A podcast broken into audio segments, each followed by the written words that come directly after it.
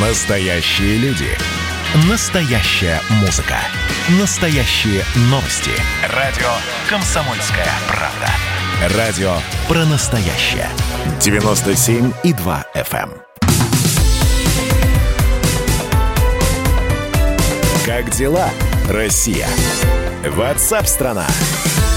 Продолжаем говорить на главные темы дня сегодняшнего и уходящей недели. Немного об экономике поговорим, а точнее о рынке труда. Эксперты назвали нуждающиеся в работниках сферы, и оказалось, что в третьем квартале 2020 года резко вырос спрос на а, айтишников, страховщиков, финансистов и, внимание, маркетологов. На государственной службе, кстати, вакансий а, все меньше.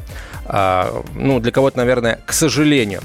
А, это, э, эти цифры получил сервис «Работа.ру», который провел э, соответствующее исследование. И, в общем, э, оказалось, что в области IT и телекоме количество вакансий после снятия ограничений выросло на 73%, в области финансов и страхования на 80%, и, внимание, на специалистов в области маркетинга и рекламы на 86%. То есть фактически в два раза. На прямую связь со студией выходит президент гильдии маркетологов Игорь Березин. Игорь Станиславович, здравствуйте. Добрый день. Вот эти плюс 86%, вот мы сейчас непосредственно говорим о а, рынке маркетинга рекламы, а, это, это просто отыгрыш падения а, количества вакансий, которые мы наблюдали по всем абсолютно сферам, по всем отраслям весной, или действительно а, 2020 год показал, обнаружил требования, скажем так, спрос, точнее не требования, а спрос на специалистов в области маркетинга и рекламы? Э, ну, скорее всего, это, да, эффект низкой базы. Если мы сравниваем со вторым кварталом, то понятно, что там могло быть и существенно больше, потому что во втором э, квартале спрос на дополнительных э, сотрудников упал практически в пол, да, поскольку компании решали проблемы выживаемости, и, соответственно, там была ключевая цель это не уволить тех, а, которые а, имеются. Да?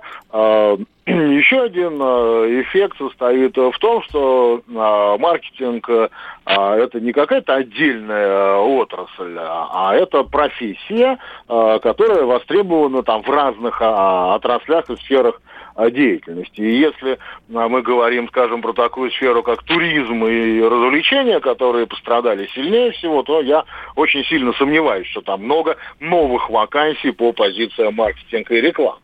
А если мы говорим о э, тех отраслях, которые не так сильно пострадали или наоборот даже э, у, укрепили свои позиции, как, например, э, IT-сфера, доставка э, продуктов, дистанционная торговля, то там вполне возможен и э, реальный рост э, вакансий по сравнению с прошлым годом, потому что отдельные компании э, демонстрируют там феерический рост, я не знаю, можно ли их называть в эфире, там и в два, и в три раза э, к прошлому году, а в целом, э, допустим, отрасль дистанционной торговли в этом году покажет от 40 до 50 процентов роста, и, естественно, там есть спрос практически на всех специалистов, начиная от курьеров, работников склада, Э, работников там, финансового сектора учета. И я думаю, что и на э, специалистов в области маркетинга и рекламы они тоже должны э, предъявить существенный дополнительный спрос в связи вот с таким бурным ростом своего бизнеса. Игорь Станиславович, вот э, тогда смотрите, какой, что, что интересно, да, на, э, спрос на специалистов в области маркетинга и рекламы вырос на 86%, а, ну, то есть э, количество вакансий выросло на 86%, а, например, на специалистов в сфере торговли всего на 9%, да, то есть это люди, которые непосредственно работают в магазинах, вне зависимости от того, это онлайн-магазины или, скажем, офлайн. А, о чем это может говорить? Вот есть такое ощущение, смутное, да, что э, рост, э, спрос на специалистов, которые умеют продавать, умеют, э, так сказать, вывести человека на желание купить, э, обусловлен тем, что э, количество денег у людей стало меньше, количество товаров в общем и целом не изменилось, и, соответственно, сейчас все игроки этого рынка, в общем, общем, вступили в такую жесткую схватку за платежеспособного клиента. Именно поэтому на специалистов в сфере э, маркетинга и рекламы столь высокий спрос? Вот как вам так, такое, такое предположение? Ну, смотрите, э, все-таки вот эти показатели э, количества вакансий, это э, очень такой неточный измеритель. Да? Они то есть, собственно, эти цифры свидетельствуют о том, что насколько-то там вырос, а, выросло количество вакансий. Но, во-первых, одна и та же вакансия а, может размещаться на нескольких площадках. И может она там годами висеть. Я знаю там несколько компаний, которые годами ищут себе руководителя службы маркетинга и пиар. Там, вот у них размещены вакансии, они проводят собеседование, но так и не находят себе а, нужного человека. Вы совершенно правы. А, будет э, а, всегда спрос на хороших специалистов. Э, это любой компании, никто вам не скажет, что им не нужен хороший специалист в любой сфере, особенно в маркетинге и рекламе. А что касается торговли, то здесь как раз очень важно, про какую торговлю мы говорим. Вот я только что вам привел цифры э, для дистанционной торговли, они будут э, лучшими, наверное, за последние 10 лет по приростам. В то время как в традиционной рознице мы в этом году, скорее всего, впервые за там, всю историю э, рыночной экономики в нашей стране, то есть за 30 лет почти, получим номинальное сокращение э, оборота розничной торговли. Оно будет не очень большое, но если э, за последние 10 лет мы каждый год имели там полтора-два триллиона номинального прироста, это в основном был инфляционный рост, мы понимаем, то в этом году мы, скорее всего, получим 3 4-5% снижения, то есть где-то те же самые там полтора триллиона э, розничной торговли уйдут, да, а, а из э, офлайна уйдет еще больше с учетом того, что э, часть при, придет в э, онлайн-торговлю. И, естественно, традиционная розница не формирует такого спроса, тем более, что многие особенно не крупные сети закрываются и испытывают серьезные проблемы. Опять-таки где-то это э, законодательные ограничения, которые вводятся региональными властями, особенно это касается непродовольственной розницы, так что для нее год будет очень тяжелый, и, скорее всего, она э, будет демонстрировать снижение. Игорь Станиславович, спасибо. Спасибо большое. Игорь Березин был на прямой связи со студией, президент гильдии маркетологов э, России.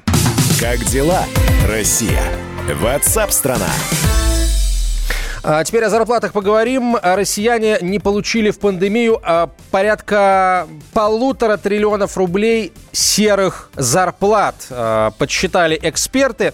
И сейчас мы попытаемся понять, обоснованы ли эти цифры и узнаем, собственно, мнение на этот счет у экономиста, эксперта биржевых рынков Вячеслава Зайченко. Вячеслав Алексеевич, здравствуйте. Здравствуйте. А, скажите, пожалуйста, вот, эм, вот, эти, вот это сокращение, да, о котором говорят эксперты, серых зарплат, это просто вот тот самый случай, да, о котором и, и пугают, да, почему, собственно, людей серыми зарплатами пугают, э, когда у работодателя, который платит серые зарплаты, наступают какие-то проблемы, он просто не платит зарплату, и фиг ты что у него допросишься. Вот это та, та самая история? И да, и нет. Э, сейчас э, в настоящем э, времени, скажем так, такая ситуация, она почти сошла на нет в силу дороговизны серых денег. Поэтому, скорее всего, влияние как раз-таки последних вот годовых событий с пандемией и теми факторами, что есть другие инструменты по работе со своими работниками, в том числе перевод удаленку дал возможность показать наконец-то реальный опыт, что нет обязательных условий, э, чтобы сотрудники посещали офис, содержать офис и иметь с сотрудниками другой вид хозяйственных взаимоотношений. Я имею в виду это самозанятые их переводить и на ИП. Это гораздо э, выгоднее, как финансово, так и юридически. Э, меньше социальная нагрузка создается на бизнес. Поэтому такие дорогие деньги, как серые зарплаты, я думаю, что уже уходит на нет, если они и это исключительно только в каких-то розничных сетевых э, мелких сетях торговых, где просто силу по старинке специфики взаимоотношений хозяйственных это еще осталось. А вот можно как-то оценить сейчас количество людей, которые получают зарплату в конвертах? Понятно, что там точно нельзя, но хотя бы порядок цифр. Знаете, ну это вот э, пальцем в небо буквально цифра, потому что при нынешней экономической ситуации, когда люди способны сами оформляться как самозанятые, так и ИП, я повторюсь, что в этом такой особо нет. Эти цифры могут быть э, и, с одной стороны, значительны, а, там, по соотношению работающих там, в каком-то отрасли. Я думаю, что не, не, реальные цифры по нашей стране, я думаю, что не превысит там, ну, полутора, может быть, максимум несколько миллионов. Угу. Это последний, да, очень короткий вопрос. Есть ли надежда что, на, на то, что вот в сложившихся э, условиях да, э, мы будем, э, скажем, зарплаты будут выходить из тени? Или наоборот, вот тяжелые экономические условия совершенно точно не, не способствуют этому?